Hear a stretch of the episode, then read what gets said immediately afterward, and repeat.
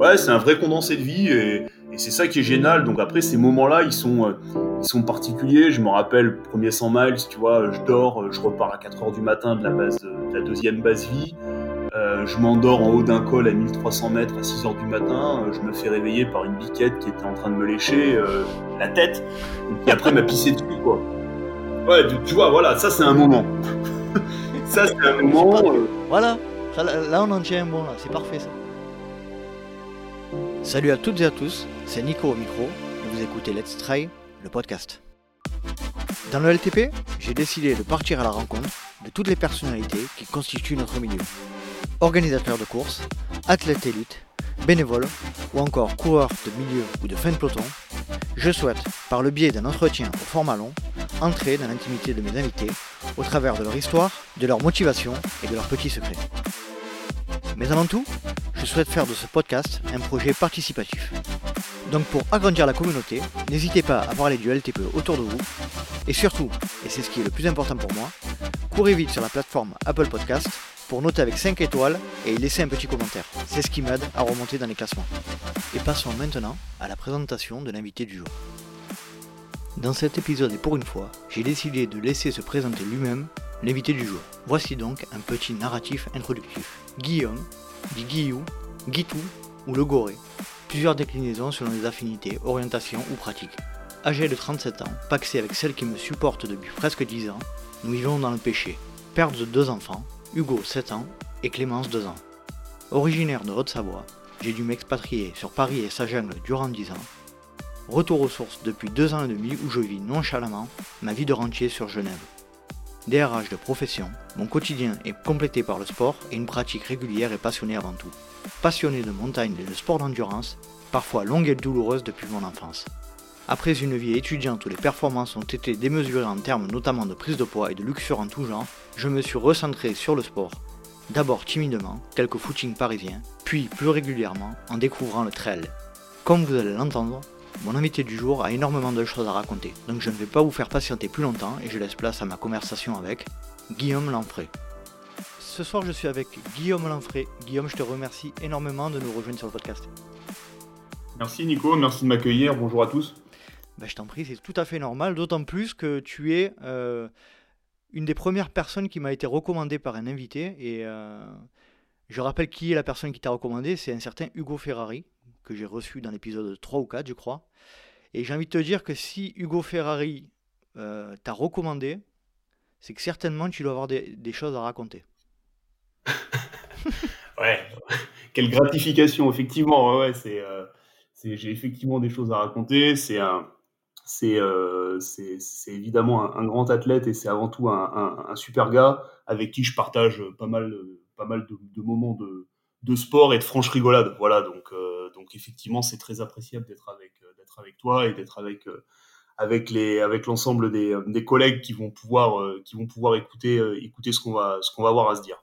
Moi, je pense qu'on va avoir de, du grain à moudre, comme on dit. on, va, on, va, commencer par le commencement. Est-ce que tu pourrais te présenter en quelques mots, Guillaume, s'il te plaît? Écoute, en quelques mots, alors Guillaume, il y a plusieurs, il y a plusieurs surnoms, hein, Guillaume, c'est assez facile, tu vois. Je les ai énoncés dans l'intro. En plus, tu les as mis dans l'intro, donc voilà. Donc, je vais pas faire la, répétition de tous ces, tous ces jolis surnoms, euh, splendides dans leur appellation et tous tout, euh, tout aussi fins les uns que les autres. Euh, hormis ça, 37 ans, 37 ans, papa de deux enfants. On a le même âge. Papa, papa, voilà, papa de deux enfants, un petit garçon et une petite fille. un garçon plus grand que la petite fille. voilà, en, en couple. DRH de profession, Mhm. Donc, euh, un quotidien bien rythmé avec, euh, avec, avec, nos, avec les organisations syndicales euh, qui n'écouteront, je ne sais pas, peut-être ce podcast, je ne sais pas. Je ne sais pas en tout cas, voilà, ça c'est mon quotidien professionnel. c'est mon quotidien pro. Et puis, et puis pour justement, tu vois, évacuer et digérer cette, ces, ces, ces, grands moments d'élan social, je, me, je me livre à pas mal de sports, pas mal de sports, et notamment des sports d'endurance on va dire longue durée, comme on, comme on appelle ça maintenant. Mhm. Euh, voilà, et notamment le trail que je pratique depuis, euh, de manière, euh, on va dire, assez sérieuse depuis, depuis, depuis 6 ans. Voilà, depuis 6-7 ans. Très bien. Bon, merci pour la présentation, c'est parfait. J'aime bien, moi, Guillaume, commencer l'épisode par le début. Est-ce que tu peux nous parler de ton enfance, le- l'environnement dans lequel tu as grandi, et puis nous expliquer un petit peu ton parcours sur tes premières années? Yes, bah écoute, moi j'ai euh, eu la j'ai eu la chance. euh, alors j'ai pas eu la chance sur la naissance, hein, parce que j'ai, tu vois, on, on choisit pas sa patrie de naissance. Je suis né en je suis né en Île-de-France, je suis né en terre parisienne. Alors, je vais je vais, je vais peut-être en choquer en choquer certains, mais tu vois, je me suis vite échappé. Mais mes parents ont compris la, la gravité de la chose et, et, et nous ont fait quitter la région parisienne avec mon frère. Euh, J'étais âgé de j'avais 5 ans, j'avais cinq six ans. Ouais. Euh, et j'ai eu la chance, tu vois, ouais, je, je dis que c'est une chance ce transfert. Et on a été transféré en Haute-Savoie, euh, en Haute-Savoie, donc dans les dans les Alpes, euh, en terre genevoise, euh, à la frontière suisse, et puis après après au-dessus d'Annecy, voilà, puis ensuite à proximité de Chamonix. Donc j'ai beaucoup, on a beaucoup bougé. Et, et on s'y est installé pendant, pendant une dizaine d'années, tu vois, une dizaine d'années. Et après, j'ai complété mon, mon enfance, plutôt mon adolescence en terre aixoise, dans le sud vrai. de la France. Voilà, ouais, ouais, dans le. Et je sais, j'ai mémoire qu'effectivement, t'es de la région, Tout de à la fait. région, Je suis né à cette Aix-en-Provence. magnifique région qui est Aix. Voilà, qui est Aix, où j'y ai vécu euh, pendant euh, pendant sept huit ans avant des, des études supérieures. Et puis après, effectivement, euh, j'ai dû revenir à la dure réalité de la vie. Voilà, en revenant sur Paris Dans Aix, pour tu, le es- boulot. tu étais dans Mais Aix, tu Aix même ou des, dans tes études? ouais, j'étais dans Aix même, ouais, ouais. On habitait dans, on habitait dans Aix et j'ai fait donc, euh, ouais, ouais, mon lycée, euh, lycée, études supérieures, tu vois, sur Aix-en-Provence. Et puis c'est là où j'ai, euh, alors j'ai pratiqué un peu moins la montagne, mais on en revient, on y reviendra peut-être tout à l'heure. C'est là où j'ai fait pas mal de, pas mal de VTT, voilà, dans un, dans un, dans un grand morceau de cailloux quand même très agréable qui est la Sainte-Victoire. Alors, euh, on a 37 ans tous les deux. Tu as été au lycée à, la- à Aix-en-Provence. Euh, me dis, Ah me dis pas que ça. tu as été au lycée à, la- à Vauvenargues quand même. Eh ben non, non, Ah non, non, merde. non, j'étais au lycée à Cézanne, tu Ah. J'étais à Cézanne. Alors, non, mais sinon, ça m'aurait dit quelque chose. J'ai bonne mémoire des noms, vois-tu. Mais euh, non, non, effectivement, euh, effectivement, mon- ton nom me, me disait rien. Et puis je suis allé, euh, je suis allé sur Cézanne et puis je suis allé aussi sur sur la Nativité, voilà. C'est ouais. une chouette ville Aix-en-Provence pour euh, les étudiants. Ouais, très agréable, très très agréable. Les étudiants, les étudiantes également. Euh, une ville qui vit bien, voilà, qui vit bien et un cadre, un cadre super. On y, Voilà. rev- on y reviendra juste après sur les études. Euh, pour re- revenir euh, légèrement en arrière, au niveau de l'enfance, comment tu étais actif, ta famille, ton environnement sportif, ou non? Ouais, ouais, élevé au grain, hein, élevé au grain.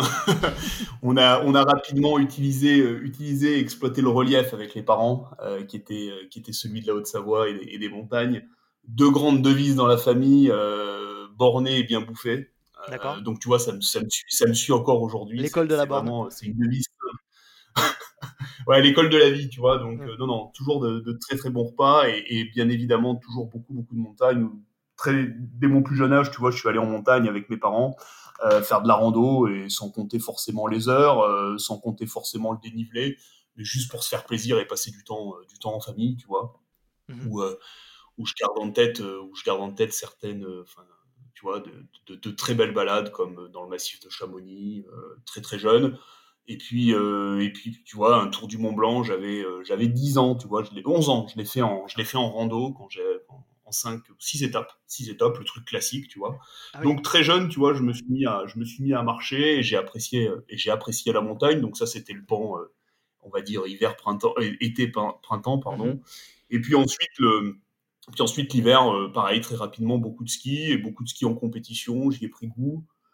Euh, j'ai fait beaucoup de ski, beaucoup de ski de descente notamment. Voilà, j'avais pas, euh, j'avais pas trop compris encore le, le sens de l'effort, tu vois, et de l'endurance. Bah, Mhm. J'exagère un peu parce qu'à un certain niveau, le, le ski de descente est quand même exigeant. Il faut des certaines qualités quand Euh, même. voilà, quand même, quand même, hein, on va se les, on va, on va, on va, on va- on va l'accorder. Donc, euh, donc voilà, beaucoup, beaucoup de ski en compète, beaucoup de ski de descente notamment, et puis, et puis rapidement un peu de, un peu de freeride et du ski, euh, du ski alpi. Voilà où je me suis, euh, je me suis, je me suis laissé tenter là encore par des, par des, par des potes, par des connaissances euh, qui, qui évoluaient dans ce milieu-là. Mhm.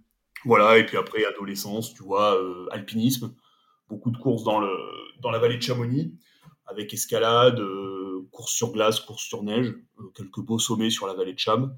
Et, euh, et, puis, et puis voilà, et puis après, pour finir, on va dire sur l'ado et le parcours sportif, un, un beau projet à l'âge de 17-18 ans, tu vois, une traversée des Alpes avec l'enchaînement de, des différents massifs depuis le, depuis le Chablais, le Mont Blanc, le, Lavanoise, le Quéra et le Mercantour. Hein, une escapade qui te fait traverser plusieurs, euh, plusieurs massifs et à 17 ans pendant, euh, pendant de longues semaines. Voilà. À 17 ans? Euh, C'était 19, 19 ans. 19 ans, je me rappelle. On, avait eu le bac, tu vois. Et... Alors, il y, a des occupations diverses, hein, donc on n'était pas, on avait un peu tout connu, mais dont celle-ci, dont celle-ci, effectivement, l'isolement, le calme et la coupure avec la civilisation m'avaient marqué. En tout cas, c'est, au-delà de ça, ce qui m'a marqué, c'est, tu vois, c'est l'effort et puis le parcours sur ce GR5 qui est absolument fabuleux. Voilà. À 19 ans, faire un, exploit, enfin, un, projet comme ça, c'est, pas commun, j'imagine. Aussi jeune?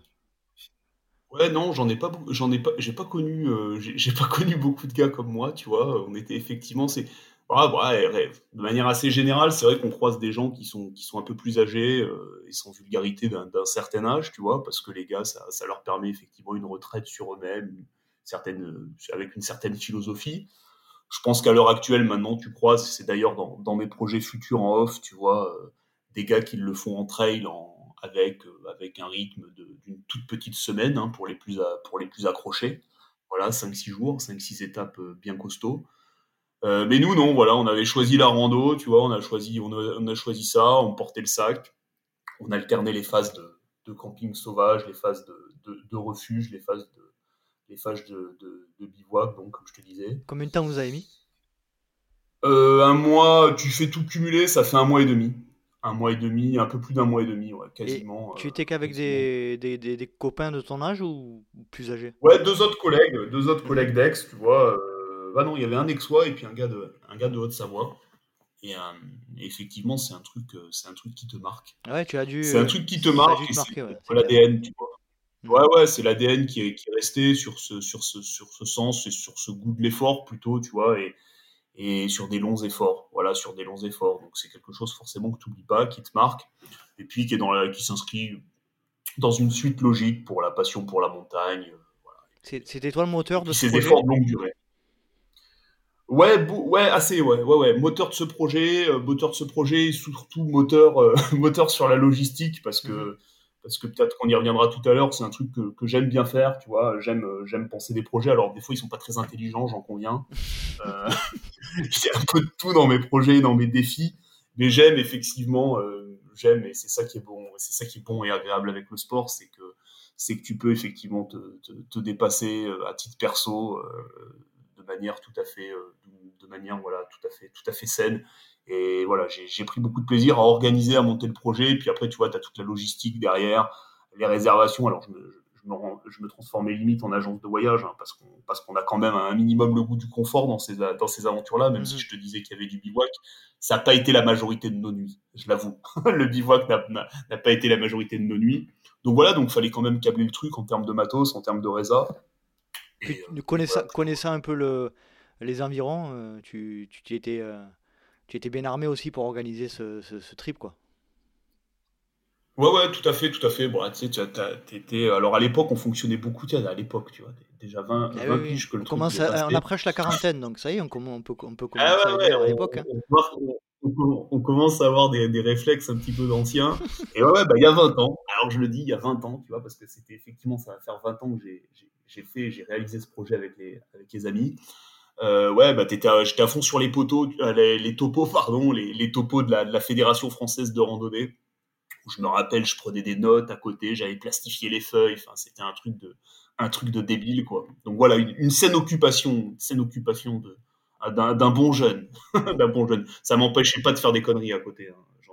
J'étais bien dans le coup. vaut mieux ça, je faisais pas que ça. Vaut mieux ça qu'aller fêter euh, le bac euh, en Espagne ou. tu m'as compris. Ouais, bah tu sais, on a tout fait. Hein. J'ai fait aussi l'Espagne. J'ai fait aussi l'Espagne, d'accord. ah ouais. T'étais multitâche. Je, je, connais mes classiques. Je connais mes classiques, Nicolas. Tu, tu, tu vois encore ces deux collègues avec qui tu étais là sur, ce, sur cette traversée? Non, non, non, malheureusement, c'est, euh, tu vois, c'est pas c'est pas forcément la bonne issue de l'histoire, mais, euh, mais non, c'est perdu de vue parce qu'après j'ai été amené à pas mal bouger, à pas mal bouger et impossible. Alors je suis pas trop un, un, un, grand passionné des réseaux sociaux, donc tu vois, j'ai, mmh j'ai pas pu les retrouver, j'ai, j'ai pas non plus pris le temps de trop chercher. Puis après la vie nous a nous a éloignés sur les études malheureusement et puis, puis la suite, voilà, la pro et, etc. et les aléas de la vie. Mais non, mais en tout cas de, sacrés gars avec qui j'avais fait bah, tout le collège et tout le lycée. Voilà, ça, ça a conclu quelque chose de, beau. Qu'est-ce que tu en retiré de, qu'est-ce que tu en as retiré principalement de cette expérience? Euh, je retire ce qui fait un petit peu, si tu veux, la, philosophie de vie, moi, dans laquelle je suis et dans laquelle, dans laquelle je suis au quotidien, avec mes proches, avec ma famille, avec les amis, avec mes collègues ou dans le boulot. Voilà, je suis un gars entier. Et aujourd'hui, euh, et aujourd'hui, ce qui ressort de tout ça, c'est l'authenticité, la, la, simplicité, la, des vrais plaisirs, tu vois, simples.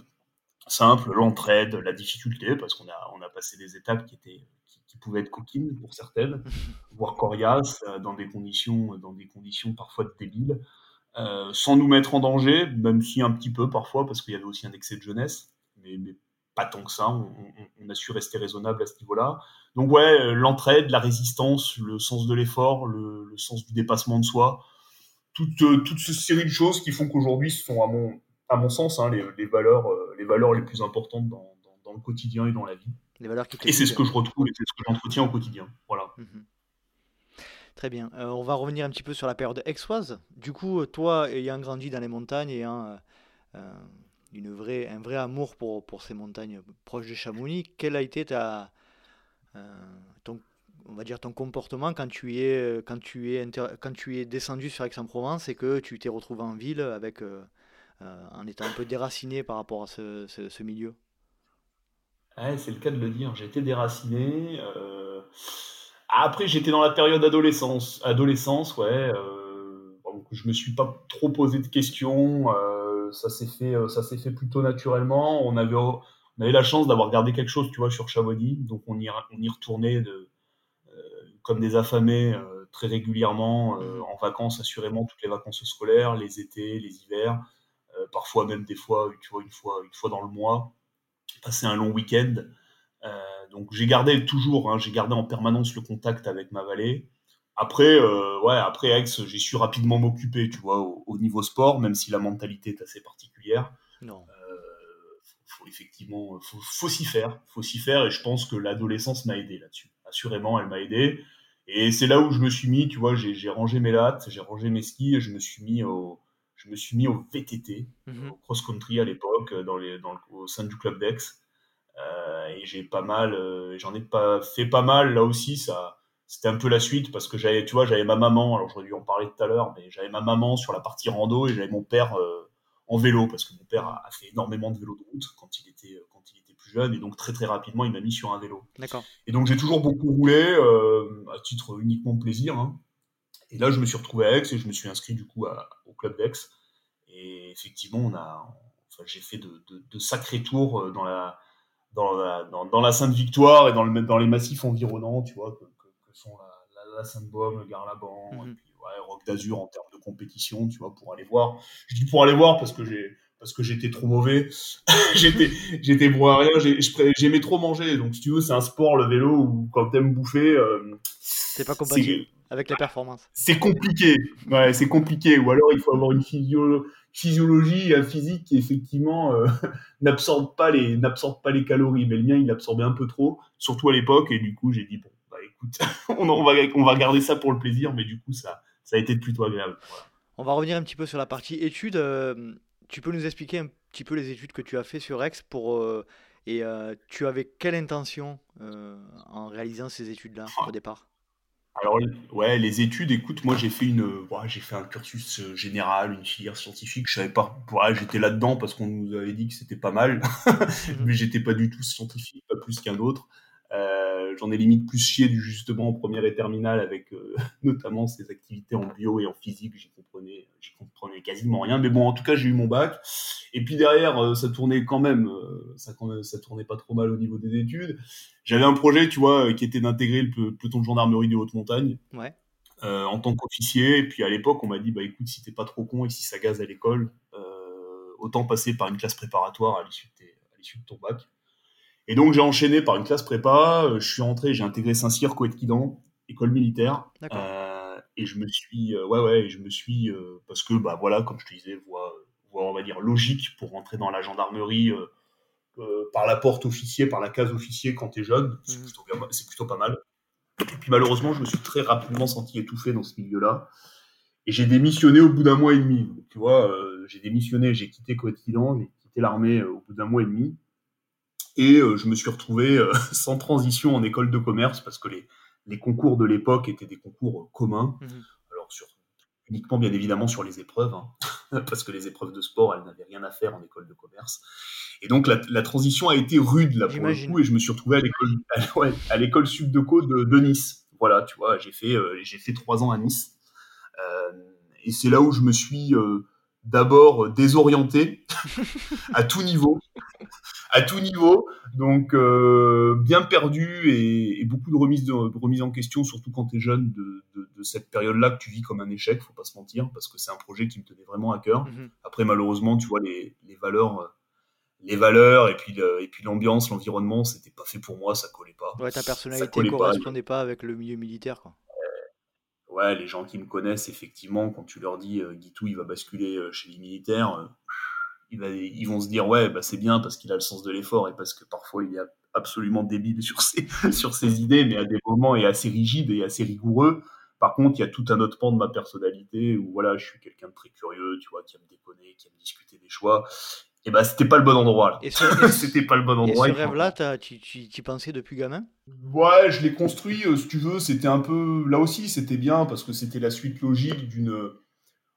Alors la suite, je sais pas, mais en tout cas la logique et la cohérence avec, avec une passion qui était la montagne. Mhm. Sauf que le PG, euh, le PGHM, euh, quand tu es officier dans la gendarmerie, tu ne fais pas que du PGHM, faut le savoir. tu peux faire au maximum, en tout cas à l'époque c'était le cas, deux, trois, trois, trois brigades, souvent barcelonettes, souvent Chamonix. Et après, il faut, il, faut, il faut choisir une autre arme, tu vois, donc la criminelle, la, la sécurité civile. Euh, et voilà, donc tu restes pas dans, tu restes pas officier de, officier gendarme, euh, surtout si tu fais carrière. Et puis c'est un peu, c'est un peu, la, c'est un peu la, logique du truc. Euh, tu restes pas en permanence au PGHM. Donc voilà, bon bref, donc finalement ça a sûrement été un choix un choix, euh, un choix bien réfléchi hein, et un choix logique. Mhm. Et donc, du coup, voilà, école de commerce, le sud, la plage, euh, les bringues mercredi, jeudi, vendredi, samedi. Fou Donc là, ça a bien décoiffé, il a fallu s'accrocher. T'étais en repos lundi et mardi quand même. Ouais, j'avais off lundi, mardi. et j'étais en ultra du, mercredi au, dimanche.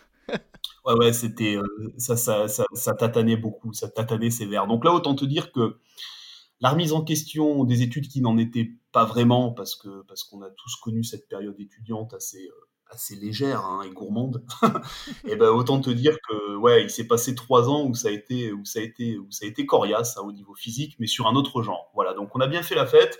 On a quand même euh, fort heureusement euh, honoré le diplôme hein, en l'obtenant. Mmh donc un master RH, tu vois, un master en ressources humaines. D'accord pourquoi les, ressources humaines? Putain, le monde de l'entreprise, je le connaissais pas du tout. Je m'y suis orienté assez naturellement vers les ressources humaines parce que je suis, tu vois, je suis un gars vraiment par rapport à mes valeurs, tu vois, mhm. altruiste, comme je disais tout à l'heure, communicant, proche des gens, etc.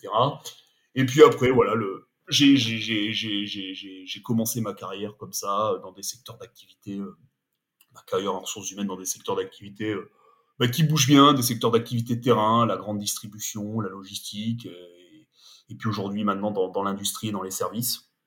Voilà, où je trouve mon compte parce qu'il y a cette partie terrain, il y a cette partie proximité, puis il y a aussi, on va pas se mentir, ce, côté euh, dialogue, mais dialogue franc, dialogue rentre dedans, et, parfois effectivement avec beaucoup de combats euh, pour défendre des intérêts, alors qu'ils sont discutables, hein, ça on va pas se mentir.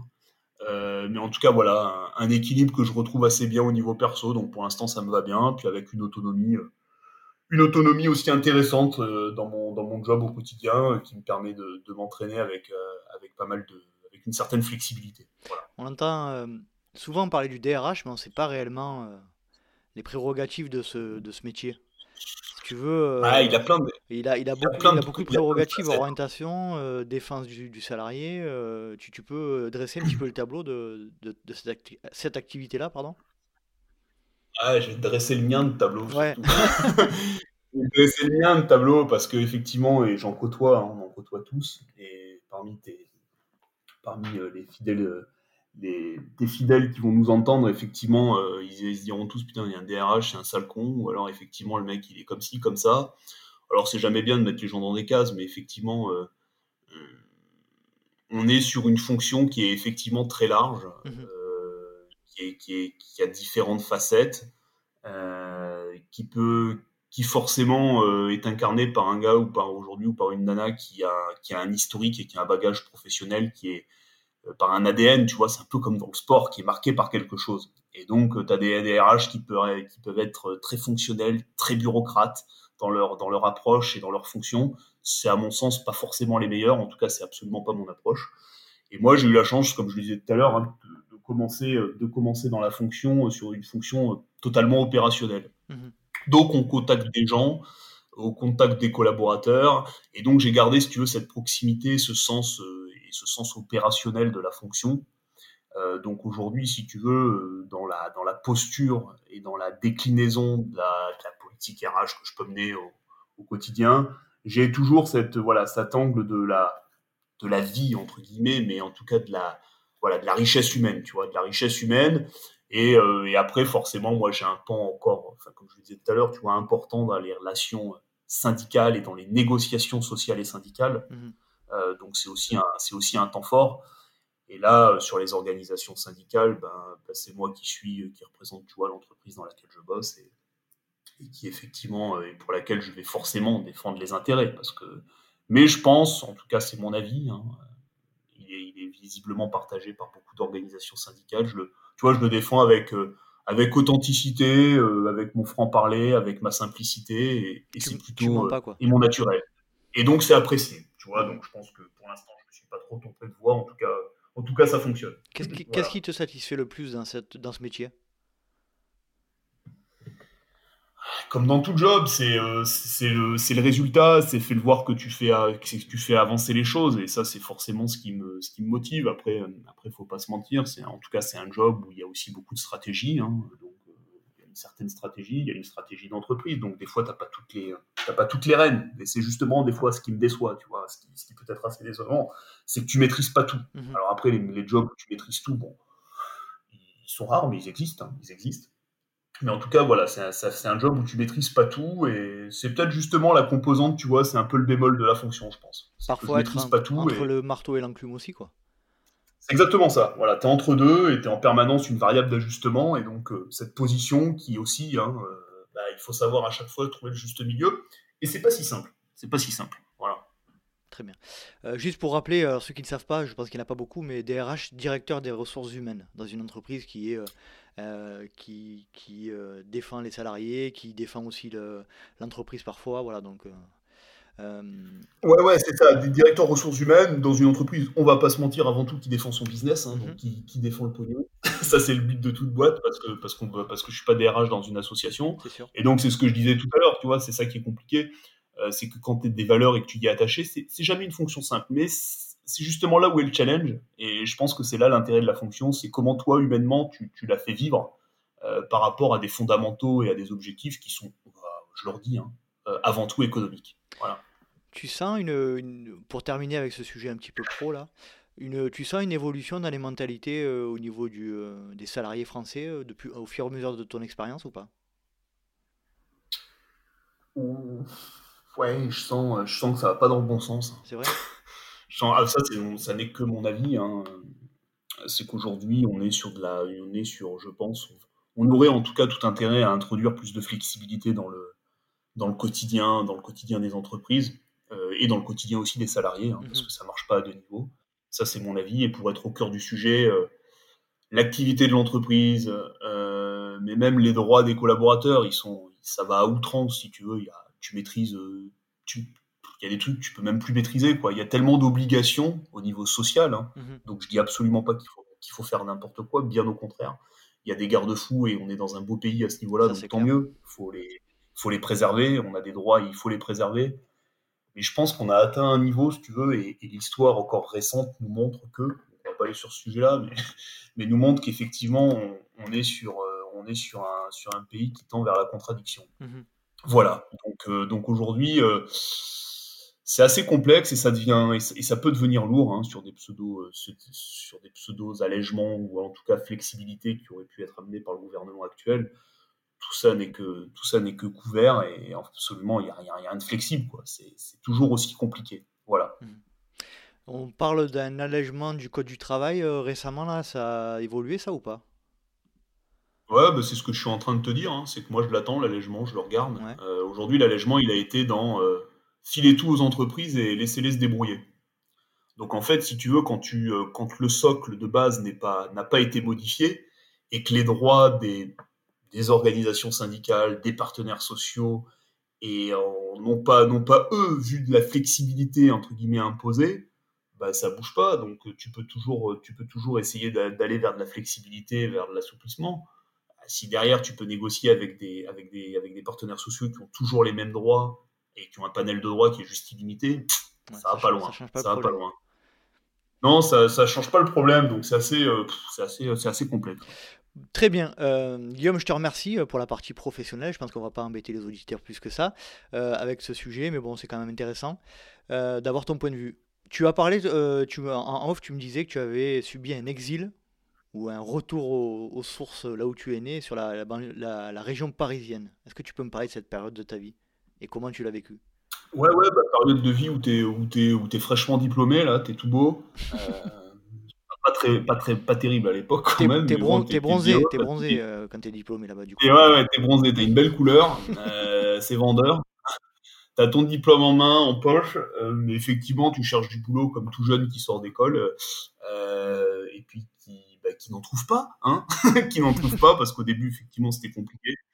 Et, et, voilà, et donc, et donc la grande question qui se dit, on a tous le choix, c'est vrai, c'est vrai, mais alors moi j'ai mal orienté mes choix, je pense au début. Et puis du coup, bah, je trouvais rien sur la région, euh, tu vois, du sud qui finalement me plaisait bien. Euh, j'étais pas mal sur cette région niçoise parce que tu as un bel équilibre, tu as de belles montagnes derrière que, qui est le Mercantour, mhm. euh, que j'affectionne et dans lesquelles je reviens assez régulièrement. On en parlait avec, avec Germain Grangier. Ah l'épisode avec Germain sortira certainement avant le tien, on, on en a parlé dans l'épisode avec lui. Voilà, un grand bonhomme aussi, ce, ce, Germain Granger. Voilà. Donc, en tout cas, voilà. Donc là, tu vois, j'hésitais de cœur à rester dans, ce, dans cette région-là, et puis finalement, ça s'est pas fait. Et voilà, une opportunité sur Paris. tu as un prêt étudiant à rembourser, donc très rapidement, si tu veux, tu fais les comptes. Tu as, un peu ton père et ta maman qui disent Bon, va peut-être falloir te prendre en main, garçon. Et donc, donc, effectivement, tout ça a fait que je me suis retrouvé euh, à Paris, voilà, exilé, exilé, euh, la punition, la punition de, du jeune homme de 26 ans. Euh, ouais, j'ai commencé à bosser à ouais, du 25, 26 ans.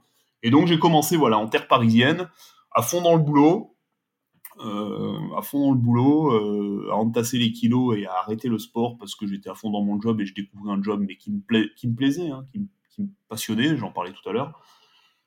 Et puis, et puis voilà, et puis après le, le fil, le, le, temps a passé et, et, je me suis retrouvé bah, à me dire bah tiens putain il me manque un truc dans ma vie au quotidien finalement c'est le sport. Mhm. Et je et voilà, tu vois sans transition, puis à l'étrier, euh, je me suis mis à, à, faire des tours du bois de de Vincennes parce que j'habitais pas loin. Et j'ai commencé comme ça. J'ai recommencé le sport par du footing en fait. T'avais quel âge là? Par du footing. Ah j'avais euh, ouais bah, 28 ans je pense. 28 ans. Faudrait que je revoie à quelle, à quelle époque j'ai fait mon premier semi-marathon sur un temps stratosphérique de 2h05. Et oui, il n'y a pas de sous-chrono. Non, il n'y a pas de sous-chrono. Bah là, en l'occurrence, effectivement, c'est le cas. Donc, euh, tu vois, il n'y avait pas de sous-chrono. Donc, euh, donc voilà. Donc, ouais, je crois que c'était 28 ans, premier semi-marathon Paris. Et puis, très rapidement, tu vois, j'ai renoué avec le goût de la, de la compétition, le goût de l'effort et puis, et puis en avant la musique. Et c'est qu'en fait, c'est vraiment comme ça que je me suis mis à courir. Euh, tu vois, comme quoi, hein, la, vie parisienne n'a pas que des, euh, que des inconvénients. et je me suis retrouvé, euh, voilà, je me suis retrouvé à faire des tours du bois de, du bois de Vincennes deux, trois fois par semaine. Et un jour, ben voilà. J'aimerais parler de cet aspect-là, le, donc la, la, retrouvaille avec le sport. Toi qui étais quelqu'un de, un enfant très sportif, un adolescent très sportif, toute cette période où tu n'as pas fait de sport, tu, tu, tu, en, as, tu en ressentais le manque ou pas? Ouais, alors euh, non au début parce que j'avais priorisé, je m'étais mis à fond sur mon sur ma prise de poste, sur le boulot, etc. Et puis par contre, ouais, très rapidement, je me suis euh, je me suis rendu compte que j'étais euh, que j'étais infect et que j'étais détestable autant avec mes proches qu'avec moi-même. Et, puis aussi, et puis même physiquement, tu vois, j'avais pris du poids, j'avais pris j'avais pris pas loin de 15 kilos, donc mmh m'aimais plus. et puis voilà, et puis, puis quand c'est comme ça, bah, il, faut, il, faut, il, faut, il faut vite réagir. Et puis là-dessus, on a tous le choix, et quand on est motivé, et puis, puis surtout, tu vois, c'était un rythme qui me correspondait pas, quoi. Tu vois, il me manquait vraiment quelque chose. Hmm. Et puis donc voilà, donc la bascule sur, sur, cette, sur cet équilibre qui me manquait bien en tout cas. Donc, premier pas de, course à pied dans le bois de Vincennes. Euh, combien, combien, de temps ça, combien, de temps ça, dure le, le, bitume ou les sentiers? Écoute, ça a dû durer le cinéma, ça a dû durer trois ans. Ça a dû durer trois ans le truc. Et puis je te dis, au bout de un ou deux marathons, de deux semis, je me suis dit putain, il faudrait faire un, marathon euh, parce que finalement c'est drôle. Donc là encore, euh, j'avais fait mon premier marathon trois ans après, toujours dans le goût de, tu vois, de repousser un peu la limite et puis le dépassement de soi, toujours sur le bitume j'avais fait Paris en avril, et du coup, euh, là encore, avec un train brillantissime de 4h20 ou 4h15. Il n'y a pas de sous-chrono. Mais en tout cas, je l'avais fini. Je l'avais fini, voilà, sans sous-chrono, mais je l'avais fini euh, à mon rythme. Et puis l'été, euh, on était parti dans la famille de ma compagne qui est, qui est, du Cantal, une belle région, une très très belle région, bien authentique. et j'ai découvert le trail. Voilà, trail de l'envol de la perdrix, super baisse de mémoire fin juillet, si je me dis pas de bêtises, premier week-end d'août. Voilà, premier week-end d'août de mémoire, 16 km. Bam, je m'aligne sur le départ et je me dis bah ça doit être chouette parce que finalement c'est la montagne, euh, on me dit que tu peux courir, euh, on va voir. Oh là là. Bah, j'ai jamais eu aussi mal aux cuisses de ma vie, même aujourd'hui après un ultra, j'ai pas aussi mal. Je me suis jamais senti aussi mal, je pense à l'arrivée. Mais par contre, alors par contre, qu'est-ce que je me suis régalé? Je me suis régalé sur ces variations d'efforts, sur le cadre aussi, parce que du coup, je découvrais qu'on pouvait courir, entre guillemets, tu vois, de manière bah, encadrée, en tout cas, sur un parcours. Bien loin de moi l'idée de compétition, mhm. arrivant dans, des, dans, une très modeste forme. Mais j'ai trouvé ça chouette, tu vois, un encadrement, un parcours, une trace, un profil euh, varié, contrairement, tu vois, au bitume et à plat. Surtout quand, en plus, je le, bah, je le répète, bah, tu cherches pas de perf, donc à plat, quand tu cherches pas de perf, euh, waouh, je pense un petit peu, ça peut être vite euh, rébarbatif, sauf si tu veux vraiment uniquement t'entretenir sur des petites séances. Euh, voilà, et du coup, euh, bah, je me suis dit, c'est cool parce que voilà, peut-être tu peux marcher. voilà, t'es pas, pas un gros feignant si tu marches parce que mine de rien, bah, quand ça monte très raide et très fort, bah, finalement, bah, tout le monde marche. ça, c'est bien. Et, et c'est chouette. Et puis, et puis j'ai retrouvé, je te dis, des vraies sensations de montagne et un vrai plaisir de montagne que j'avais pu, qui m'avait fait triper jusque-là à travers la, à travers la randonnée, quoi. Avant, cette euh, première expérience de, trail, tu n'avais pas, même ne serait-ce que couru en montagne, ou tu n'avais jamais testé le trail, courir en montagne? Non, non, non, jamais, absolument jamais. Tu vois, donc ça, ça doit faire, ça doit remonter à 8 ans. Voilà, ça doit remonter à 8 ans, c'est ce que je te disais. 28, euh, 29 ans, il faudrait que je revoie les dates, mais euh, c'est ça. Je devais avoir 28, 29 ans et j'avais jamais cavalé en montagne. Et donc, j'avais jamais couru en montagne. Révélation, ce jour-là. Tu t'es dit.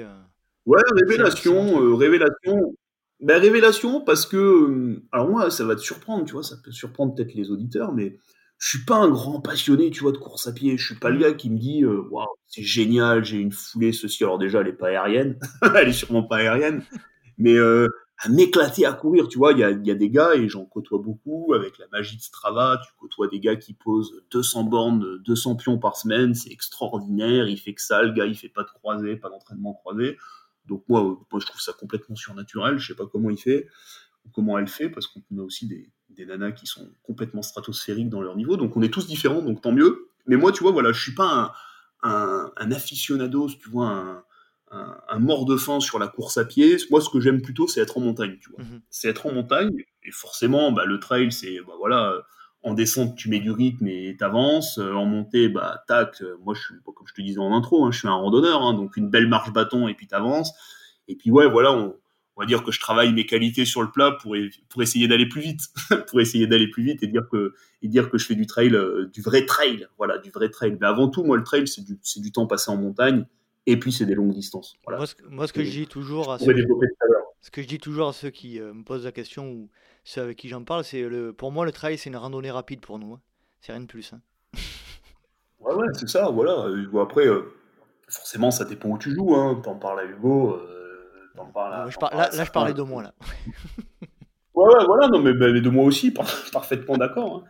Quand tu défends pas des places et quand tu te bats pas devant, voilà, derrière, c'est effectivement, c'est une marche très rapide. Quand tu vois les moyennes, mais c'est le lot, euh, c'est le lot de 90% des gens, et c'est tant mieux, tu vois, ça, ça, permet justement de côtoyer de côtoyer plein de profils de sportifs et c'est une, une, discipline qui s'est hyper démocratisée. Bon, voilà, après le virage qu'elle prend aujourd'hui, je pense que tu as, as, un pan très agréable et puis tu as un pan un peu, un peu, un peu bizarre, mais, mais bon, ça, ça se discute.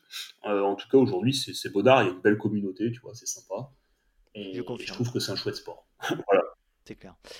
Guillaume, est-ce que tu pourrais, si possible, si je te le demande comme ça là, euh, nous parler de deux courses que tu souhaiterais retenir depuis le début de ta, ta pratique du trail Ouais, deux courses. Euh, la première course, ça va être mon premier 100 miles. Euh, qui s'appelle d'ailleurs, tu vois, c'est pas, très, pas très compliqué, 100 miles sud de France. Ah, c'est vers Montpellier, ça, non? Super. ouais, alors plutôt du côté de Font-Romeu. Ah oui. Un peu plus. oui. En pliant la carte, c'est à côté, oui effectivement. Ouais, sud-ouest, tu vois, mais sud-ouest tiré. Voilà, sud-ouest tiré. Bah, tu descends à Lillois, ça marche bien. Ah, je voyais ça, mon moi, je sais pas pourquoi. Bon, bref. Non, un peu plus loin, euh, un peu plus loin, effectivement, dans les Pyrénées-Orientales. Pyrénées-Orientales, Font-Romeu, ah, une trace magnifique. Départ de Font-Romeu, arrivé à Argelès-sur-Mer. Euh, un concept sympa, euh, parce, que, parce que je cours aussi pour ça, moi, pour un concept, tu vois, de, mhm. et pour une belle trace, tu vois, un concept montagne-mer donc une traversée. Je te coupe, mais c'était c'était ta première expérience de 100 Oui, tu disais c'était ton premier 100 miles et tu avais une expérience de d'ultra ou des, des trails un peu longs avant ça? Oui, oui, j'avais fait un peu de long avant. Ouais, ouais, j'avais fait un peu de long avant. Euh, J'y suis pas arrivé. Je, voilà, j'ai pas fait un 100 miles comme ça en claquant dans, claquant dans les doigts. C'est sûr que j'avais une base, moi, que j'ai construite progressivement euh, sur des distances. Bah, voilà, progressive. Hein. Le premier, c'était un 16, et puis après, j'ai voulu faire un 35 au Templier, je pourrais te le dire par cœur. Après, un 60 mmh. à la Sainte-Victoire. Euh, après, un 85 à la Maxi Race. Après, forcément, bah, tu doubles un peu les courses. Euh, ensuite, j'avais fait un 100 ou 2, ou 300, tu vois, à droite et à gauche. Euh, et donc, ce 100 miles. Et puis, voilà. ouais, et puis après, tu arrives au 100 miles et tu te dis, bah ouais, ça serait bien d'aller sur la distance, entre guillemets, reine, pouvoir voir ce que ça fait et est-ce que j'en ai les capacités physiques? Et puis finalement, bah, il s'est trouvé voilà, que depuis, euh, depuis, euh, depuis 4-5 ans, euh, il y a même un peu plus longtemps que je côtoyais Hugo, on s'était rencontrés au niveau Les Revards, course, course très très sympa et très agréable sur les terres, sur les terres du Duc, tu vois, Amélie, superbe. Dont il est le speaker et le président. Ouais, superbe champ, champ, de bataille, course qu'il organise désormais. À l'époque, c'était pas encore lui qui l'organisait. Mhm. Et il commençait un peu sur les réseaux, tu vois. Alors moi, les réseaux, ça se limitait à YouTube, et j'avais vu sur ses débriefs de débrief de vidéo et je trouvais le gars complètement timbré, euh, mais aussi très authentique. Je me suis dit, putain, ça va savamment allumé, lui, il me plaît bien. et euh, oh, il parle, il parle son des tours. Et du coup, euh, je l'ai vu là-bas à la course et je suis allé le voir et on a tchatché. Et on est resté comme ça, voilà. Après, je l'ai félicité sur deux, trois autres courses. On est resté en contact, tu vois, très sympa. Et toujours, alors c'est ça qui est bien aussi dans notre discipline, c'est que tu as des athlètes juste de de fou furieux dans cette discipline qui reste aussi très accessible. C'est clair. Et du coup, avec Hugo, voilà, on a vraiment sympathisé jusqu'à devenir euh, très très bons amis, à se voir très régulièrement. Et, euh, et si tu veux, voilà, Hugo, il m'a mis sur les rails, il m'a conseillé, il m'a apporté beaucoup beaucoup de conseils par rapport à la pratique qu'il gère, qui gère au cordeau. Euh, et si tu veux, ouais, j'ai commencé, voilà, ça fait, ça fait, on va dire, de manière plus intense, ça fait, ça fait trois ans. Et donc, ça fait trois ans que j'avais fait mon premier 100 miles, tu vois, sur, sur, à l'appui de beaucoup de, de, beaucoup de conseils qu'il a pu me prodiguer. Et je me suis retrouvé, voilà, basket au pied au départ de ce 100 miles il y a, il y a 3 ans, 3 ou 4 ans, 3 ans, ouais, 3 ou 4 ans, 3 ou 4 ans. Et j'ai fini ça en 36 heures, euh, ouais, 36 heures, je crois. Hein, donc, c'était sympa déjà, tu vois, ça permet de t'occuper euh, comme il faut. Ça permet déjà de t'occuper comme il faut. Et je me suis régalé. Ouais, je me suis régalé. Je me suis régalé quand quand tu repars, quand tu es dans le mal, parce que ça, c'est assez classique chez moi d'être dans le mal les 40 premiers kilomètres. Mhm. Euh, et puis après, tu sens ton corps qui repart alors que tu as déjà, as déjà, des dizaines, as déjà une dizaine d'heures dans, les, dans le beignet. Et bam, tu repars, euh, tu te relances. Euh, et puis, puis en fait, le temps s'arrête. le temps s'arrête. Alors, il s'arrête moins hein, quand tu es dans le mal.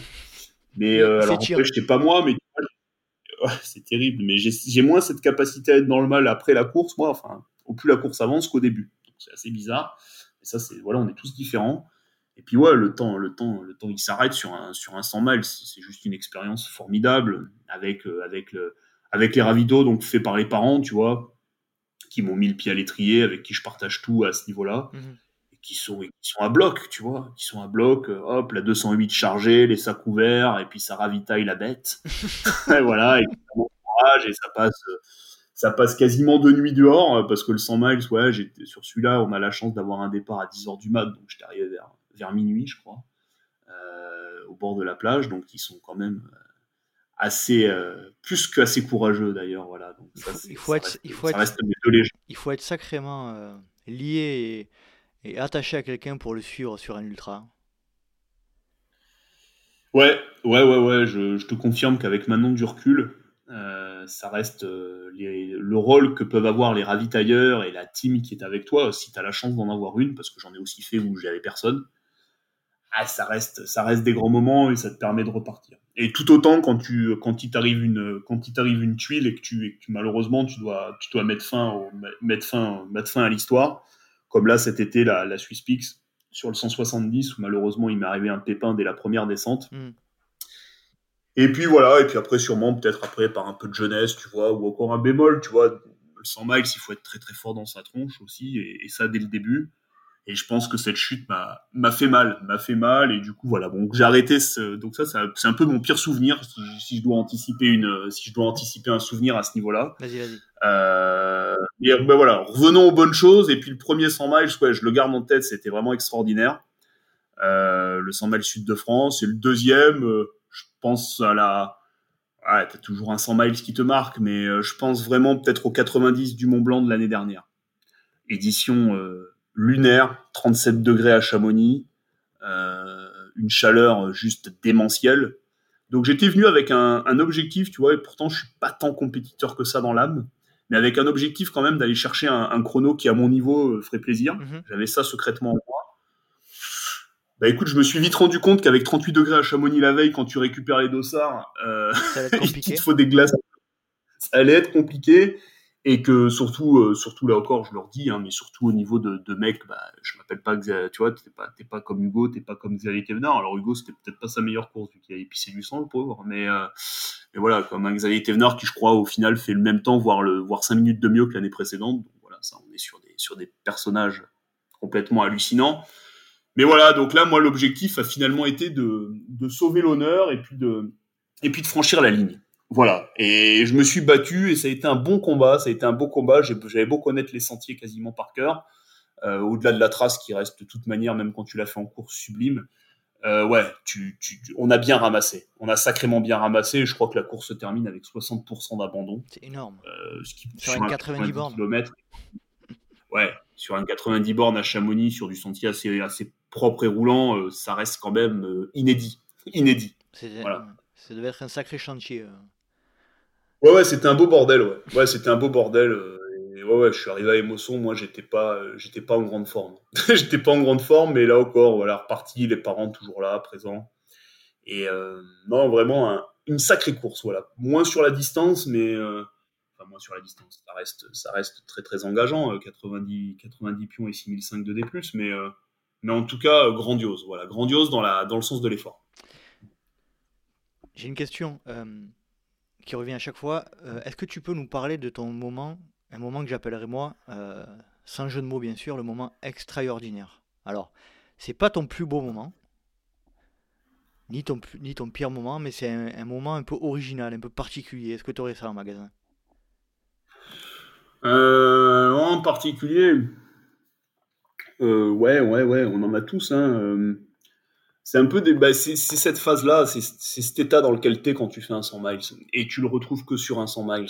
Alors, euh, bah, il y, en a eu à toutes les courses, tu vois. Alors, j'en ai pas fait, ai pas fait 15, moi, des 100 miles, mais euh, dès qu'effectivement, j'ai l'impression, dès que tu franchis, un peu une barre symbolique du 100 bornes, euh, et du coup, tu pars sur les sentiers plus de 20 heures, hein, pour, pour, un, pour un gars qui, qui défend le, à la fin du premier tiers, milieu de peloton, à peu près pour moi, tu vois, mhm. sur le classement euh, bah, t'es euh, bah, dans des états qui sont juste euh, qui s'appréhendent pas, qui se décrivent pas, tu vois, autant dans, dans le dans l'euphorique, dans la détresse psychologique, dans ce côté très euh, bah, que tu peux pas rencontrer. Euh, c'est un, bah, tout le monde le dit et c'est tellement vrai, tu vois. Aujourd'hui, un 100 miles, c'est c'est juste une super et une parfaite synthèse de la vie du quotidien et de la vie de tous les jours.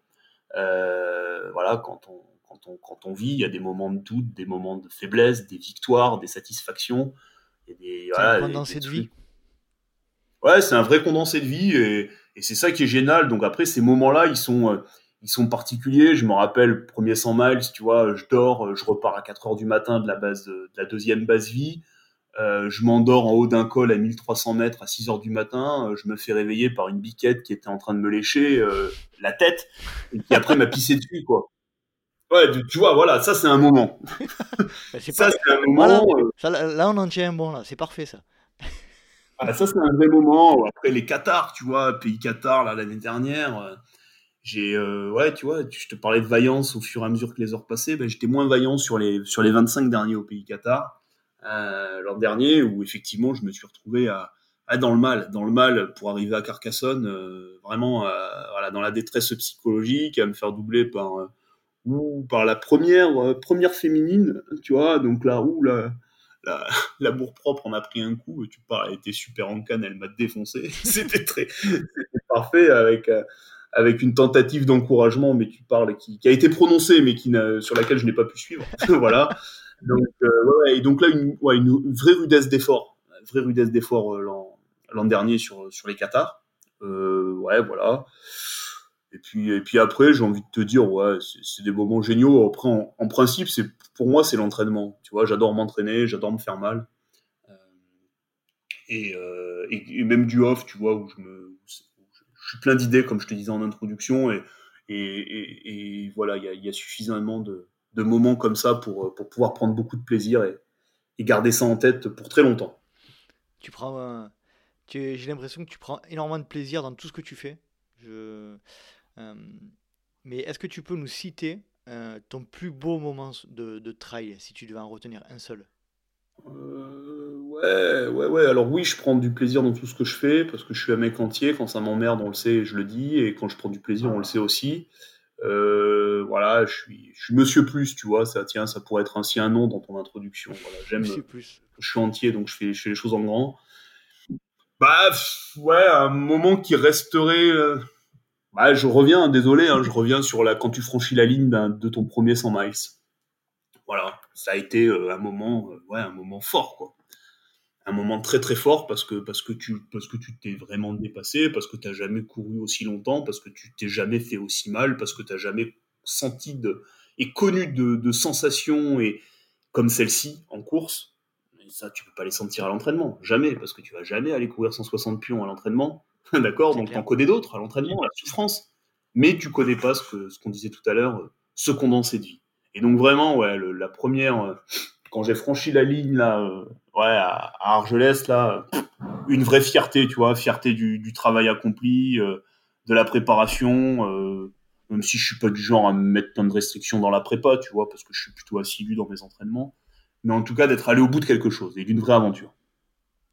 Et ton, ton, ressenti, c'était quoi C'était quoi à l'arrivée? C'était bah, t'es transcendé, euh, enfin t'es transcendé oui et non, parce qu'en fait tu franchis cette ligne. Ah, en plus, il y a, alors t'es, pas, alors, on remarque même à l'UTMB, hein, tu franchis la ligne en pleine nuit, t'es dans l'anonymat quasiment. Mmh. Mais là, euh, mais là, euh, tu franchis cette ligne, t'es au bord de la plage, t'es peinard, t'as, as André avec son micro qui, qui sait à peine parler parce qu'il s'est enquillé, tu vois, à l'apéro toute la soirée. il y a à peine ton dossard il y a, y, a, y, a, y, a, y a une arche vite fait gonflée, tu franchis, puis il y, a tes, y a juste tes parents, tu vois, qui sont. Mais c'est juste, mais tu vois, c'est dans la. Justement, c'est dans. C'est l'art de la formule quand je te dis ça, c'est parce qu'ils ils sont juste là et. Et puis là, tu les regardes et tu te dis, waouh, putain, j'ai fait un truc juste méchamment génial et je me suis régalé. Et, et, et c'est un peu, c'est un peu ce qui ressort et t'as une émotion qui te gagne pas de suite, tu t'assois, tu prends ta, ta, fidèle petite bouteille de ceinture là qu'on t'offre à l'arrivée, et là tu te rends compte qu'il y a qu'il y a un truc euh, extraordinaire quoi, qu'il y a un truc extraordinaire, voilà qui s'est passé. Et donc euh, bon, il faut il faut atterrir après, tu t'en tu t'en rends compte euh, plus après, mais sur le coup, ouais, ça reste quand même un grand moment. Ça reste un grand moment. Ça a changé quoi dans ta vie ça? Euh, Ça a changé quoi euh, bah, L'envie d'en faire plus forcément, et l'envie de le refaire, l'envie de le refaire, euh, l'envie d'en faire plus. Euh, et puis derrière, une, ouais, une découverte de soi-même, tu vois. Une découverte de soi-même. Une vraie découverte de soi-même. Voilà. T'as découvert quoi sur toi le, le, combat, alors tu l'as déjà, tu vois, tu sais que tu sais que t'es pas un fragile, tu sais que t'aimes combattre euh, quand tu vas, quand tu voilà, quand tu quand tu sors les dents et que c'est compliqué. mais tu sais que tu peux te dépasser. Ah, pour le coup, hein, la discipline du 100 miles, euh, c'est un bon test. Hein. Tu, mhm. vois, des fois, je leur dis à des organisations syndicales, on devrait aller en stage commando, vous devriez venir avec moi, et puis effectivement, là, il y, aurait du combat. C'est un peu ça, tu vois. Mhm. C'est un peu ça, parce que des fois, bah, bah c'est comme dans, dans, la vie, tu vois, tu as besoin de te battre, tu as besoin pour aller au bout, même d'un projet pro, tu vois, sans, sans parler d'un malheur de vie, mais d'un projet pro pour pouvoir le mener, pour pouvoir te défendre. Et ben, il faut porter les idées, il faut, faut rien lâcher. Et, c'est vraiment ça. C'est que tu te rends compte que, que c'est possible. Et puis après, tu découvres aussi un, un corps euh, qui, euh, au, niveau, au niveau amateur, tu vois, et, et bah, c'est extraordinairement, extraordinairement bien foutu, tu vois, la machine humaine, le corps. Et là, tu arrives à déplacer des trucs, à bouffer n'importe quoi, euh, à pas dormir. Enfin, parce que perso, moi, j'avais, j'avais piqué un somme de 20 minutes euh, avec la fameuse chèvre dont, dont je t'ai parlé là. Donc, euh, donc ouais, là tu te dis waouh, j'ai, je peux dépasser vraiment mes limites, après, ça reste des limites qui sont, qui sont, qui sont certainement. Alors t'en as d'autres qui les dépassent bien plus loin. Hein. Ça m'intéresse pas pour le moment hein, quand tu parles de, quand tu parles de, de course à 300, à 300 pions ou voilà, ça reste, ça reste encore autre chose, mais, euh, mais ça reste intéressant en tout cas, très très intéressant. On va passer un petit peu à la partie entraînement. Comment tu t'entraînes toi? Tu fais beaucoup de croisés? Comment ça se passe? Ouais, beaucoup de croisés, ouais, beaucoup beaucoup de croisés et forcément beaucoup de volume euh, en période de prépa, euh, de prépa de, de prépa d'ultra et de prépa de 100 miles. Donc on va dire, euh, on va dire un hiver, tu vois, si on débute l'année, un hiver avec l'agence. J'aime bien le ski de fond, tu vois. J'aime bien le ski de fond, donc pas mal de bases de, cardio, on va dire au cours de l'hiver, sur les trois premiers mois de l'année. Je me force et ça, c'est pas pour me régaler, mais je me force à aller aligner des, lignes droites au bord du lac ou voilà, sur, pour travailler un peu cette, cette, base de vitesse, alors qui me sert pas à grand chose hein, sur le sur l'ultra et sur le 100 miles ou même sur un ultra, euh, quoi qu'il en soit. Par contre, ça t'apprend à bien relancer, ça t'apprend à avoir un, beau, un joli petit cœur, voilà. Euh, donc j'essaye de me forcer à progresser là-dessus et quand tu complètes ça du ski de fond, tu arrives à faire un bel hiver. Euh, après attaque le, printemps.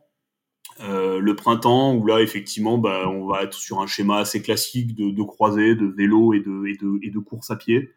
Et là, tous les, exos sont bons et se complètent.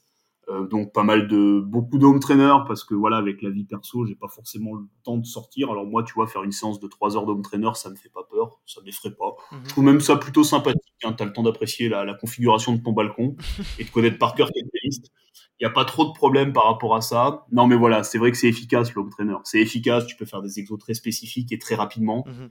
alors ça a pas la saveur d'une belle sortie en en vélo, mais voilà, le, comme je dis, le poney, euh, le poney, c'est quand même vachement efficace. Tu montes sur ton truc, tu pédales, tu fais du spécifique, et ça reste, euh, et ça reste quand même, euh, ça, ça reste profitable. Ça se complète bien avec la course à pied, c'est ce que je te disais tout à l'heure. Ça t'évite de te blesser, ça te permet aussi de récupérer, ça te permet de, voilà, de développer le cœur, ça te permet de développer le muscle, euh, tout en variant, tout en variant et sans te lasser, et sans te lasser. Donc voilà, et après tu complètes avec de la course à pied forcément beaucoup euh, bah, de la sortie longue, hein, les week-ends. Euh, chaque week-end, euh, c'est assez sacré. À partir d'avril-mai, j'aime sortir longtemps en montagne, hein, tu vois, faire de la sortie longue entre 4 et 8 heures, selon, le stade d'avancement de la prépa.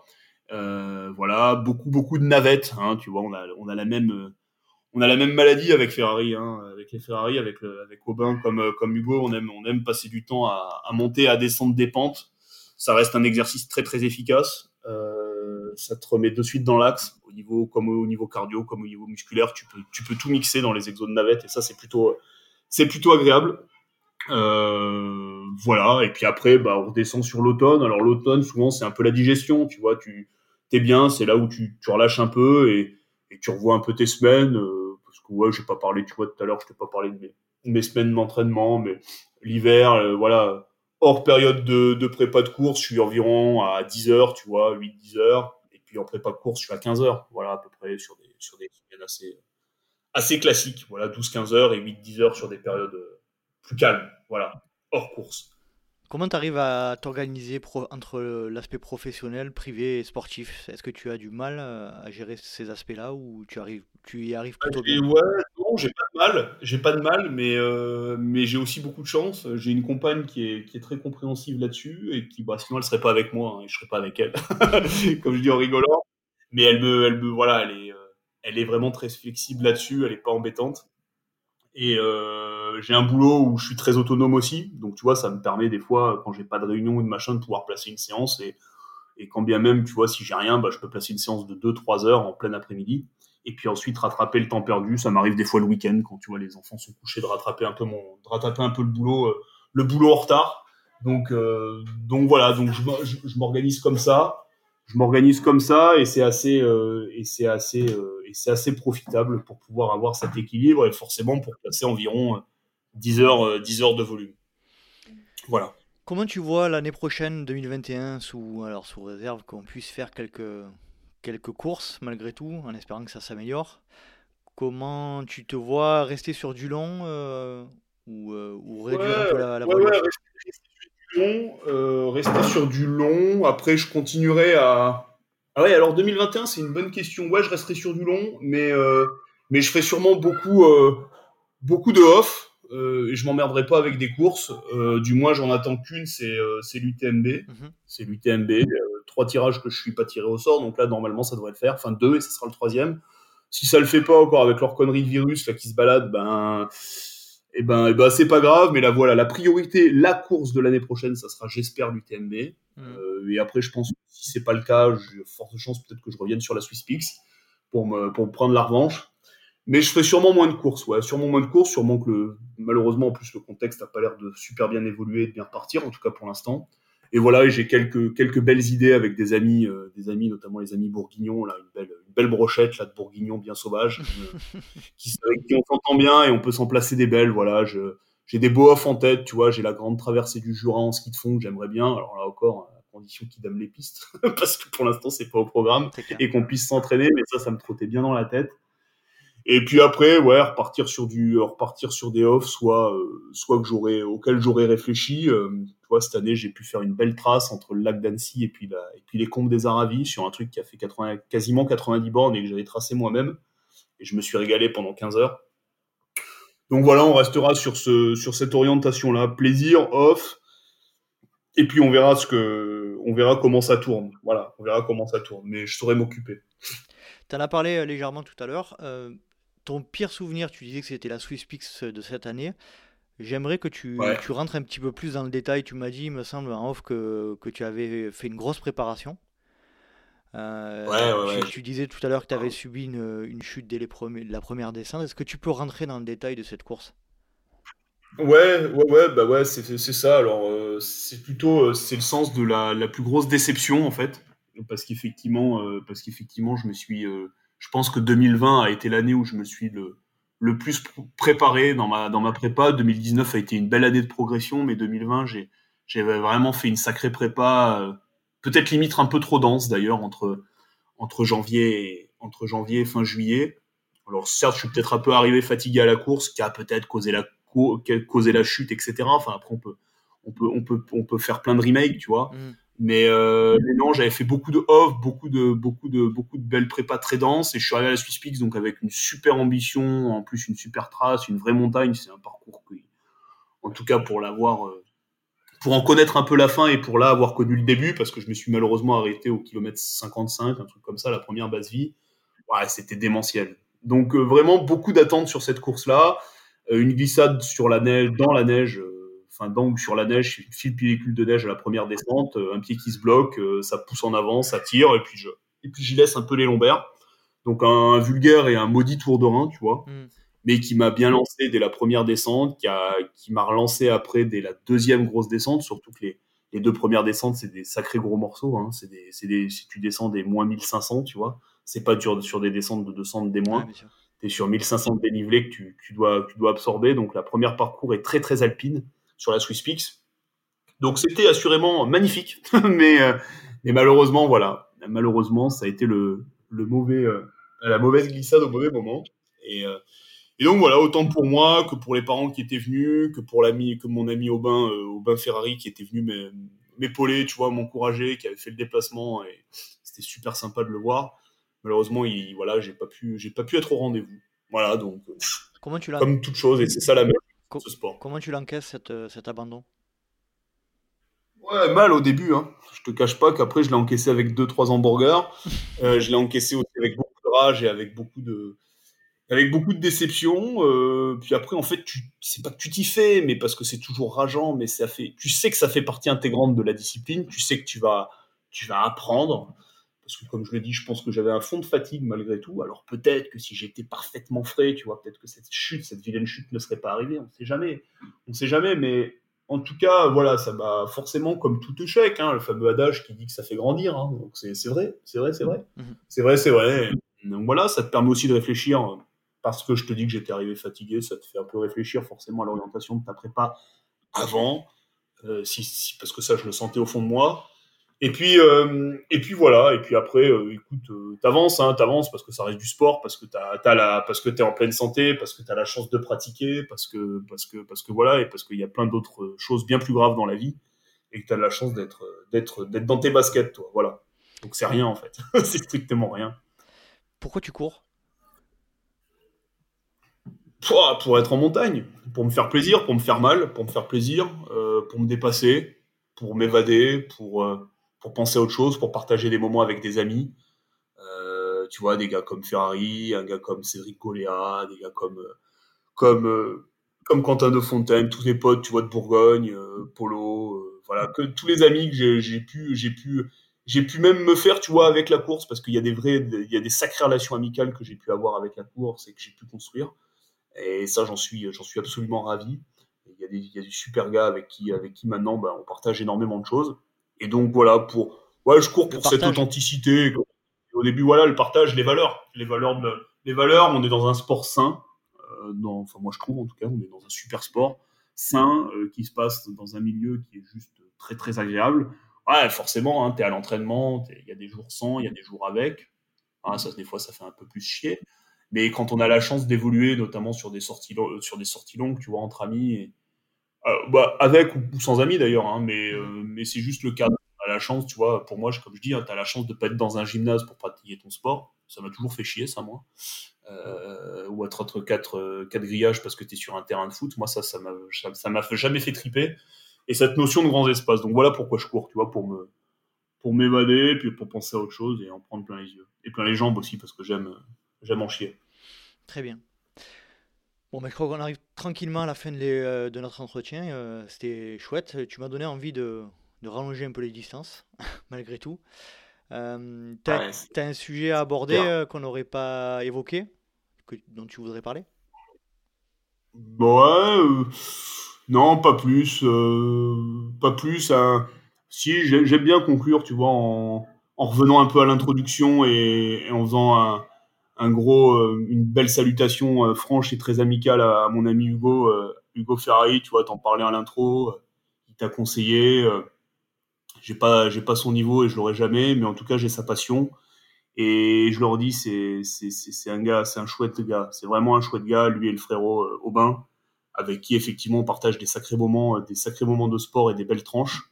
Et ce qui prouve, tu vois, voilà, là encore, qu'on peut partager plein de choses alors qu'on n'a pas les mêmes, les, forcément les mêmes capacités. Clair. Mais ça se partage en, pleine simplicité et voilà, et c'est vraiment, c'est vraiment agréable de, de, partager ça avec, euh, avec des gars comme ça et tant que tu as les mêmes valeurs, c'est ça qui va bien. C'est ce qu'il faut, ce qu'il faut préserver avant tout, c'est clair. Je suis d'accord. On va terminer par les questions rapides. Alors, euh, Guillaume, il faudrait que tu répondes par des, des, des réponses courtes et sans arguments. Yes. D'accord, ça va être compliqué, moi qui aime bien parler. Ouais, mais tu vas, tu vas y arriver. Plat favori après la course La fondue. Bah, c'est ouais, bah, c'est normal, t'es, es, un peu chamoniard, c'est pour ça. Ah, après, il faut l'installer, c'est une certaine logistique, hein, sinon il y a tout ce qui passe. entrecôte, sinon entrecôte frites, voilà, si on veut rester dans un peu plus classique, brasserie, tu vois. Boisson favorite après la course La bière. Gel, bar, les deux ou aucun des deux Aucun de. Quasiment aucun des deux. Pain de mie, viande des grisons, compté. ça, c'est bon, ça. Donc, euh, ah fais, maison, quoi. Fais maison, j'ai plus. Ah, bien sûr, dans les la base. plastique, tu vois, des en 4, une bonne base. Là, t'as pas de problème de sodium, t'as pas de, de, surglycémie, toutes ces conneries. Non, non, on n'en parle pas. Non, mais je déconne, mais un peu de bar, quasi pas de gel et, et, et, mes petits dés magiques, ouais, ça va bien avec la compote. Tu es plutôt grosse rafale de vent ou grosse averse de pluie? L'autre. Hein. Elle est chiante ta question. Eh oui, il faut choisir. Hein. Euh, non, on va dire rafale de vent, ouais, rafale de vent. Tu es plutôt racine ou verglas? Ouais, verglas. Malgré la Swiss Peaks Ah, c'était pas du verglas, c'était de la neige plutôt. mais c'était bien verglacé dessous, c'est ce que je voulais dire. C'est peut-être parce que je me suis pris une énorme tôle il y a une semaine à l'entraînement avec mon ami Cédric, tu vois, sur les hauteurs euh, Gap en 16, sur les hauteurs de Gap, où justement j'ai pris une, putain de racine et j'ai fait un vol monstrueux. Donc je pense que c'est peut-être dû à ça en fait. c'est pour ça que je ça. Tu, tu préfères courir de nuit ou de jour? De nuit. Tu préfères courir l'hiver ou l'été? Mmh, L'hiver. L'hiver. Alors après, c'est attention à hein, l'hiver chez nous, euh, Nicolas. Ah, ça dépend où l'hiver, hein. c'est sûr. Ouais, voilà, l'hiver à Aix, je prends. c'est clair. l'hiver sur Chamonix, euh, quand tu cavales, attention. Hein. c'est clair. Tu préfères courir le matin, le midi ou le soir?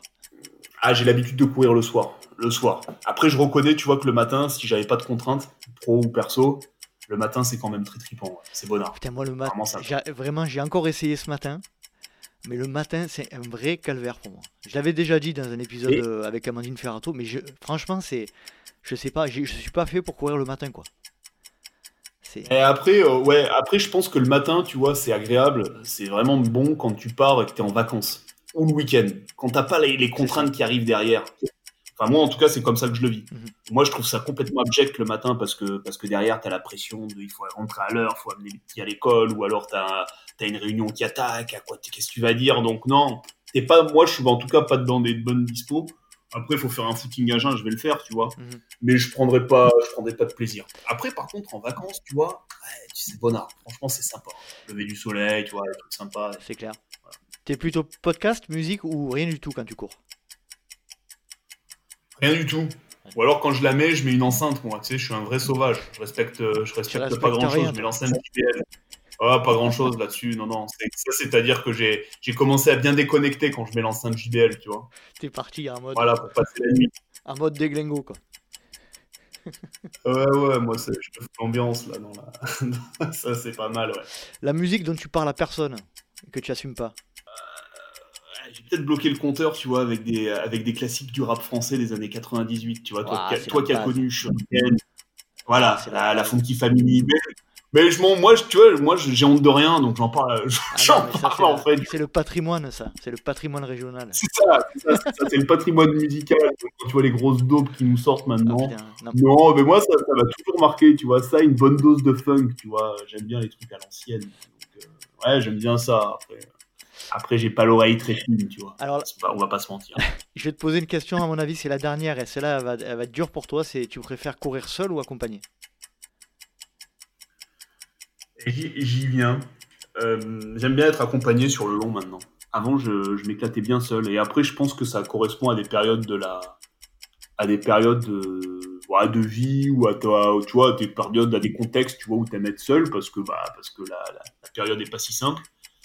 Et puis finalement, euh, et puis finalement, t'as d'autres moments où t'aimes bien être entouré. Mais avant, j'étais catégorique. Je voulais être seul. C'est vrai. Je voulais être seul. Hmm. Et puis finalement, bah, tu te rends compte qu'on courant à plusieurs. Et je, te, citais des amis euh, tout à l'heure là. Euh, on sait, voilà, finalement, tu vois, en plus avec voilà, on, on, a fait connaissance. J'ai des amis, un ami sur Toulouse, un ami sur, des amis sur, sur la Bourgogne, sur la Savoie, et un peu partout. Et, et ouais, tu bouges avec eux et puis tu découvres autre chose et puis tu partages et c'est pas mal. Bah, des fois, t'as pas envie de partager, hein, tu vois. Mais tu vois, je garde en tête un super souvenir cet été. J'aurais pu en parler tout à l'heure. tu peux, tu peux. Tu me parlais. Tu peux. On n'est pas limité en ah, temps, Guillaume. Euh.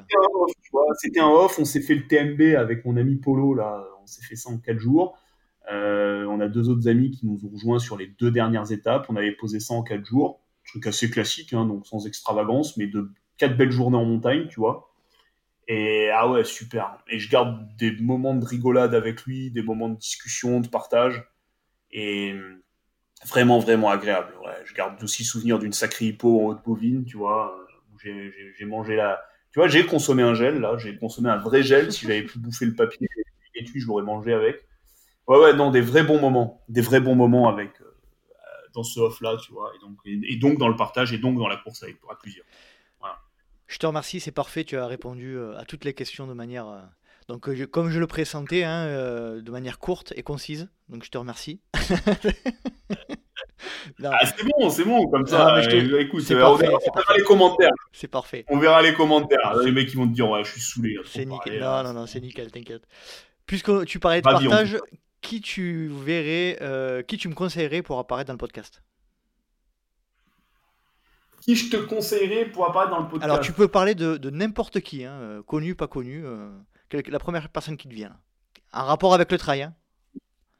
Un rapport avec le trail. Bah, si je te dis, euh, si je te dis quelqu'un, je te dis euh, forcément le frère de le frère de Hugo. Je te dirais en tant qu'athlète, je te dirais Aubin, Mhm. Aubin Ferrari, qui est, un, qui est pour moi l'un des de son âge qui est dans les meilleurs, les meilleurs, euh, les meilleurs mondiaux. C'est juste, un- c'est juste un monstre.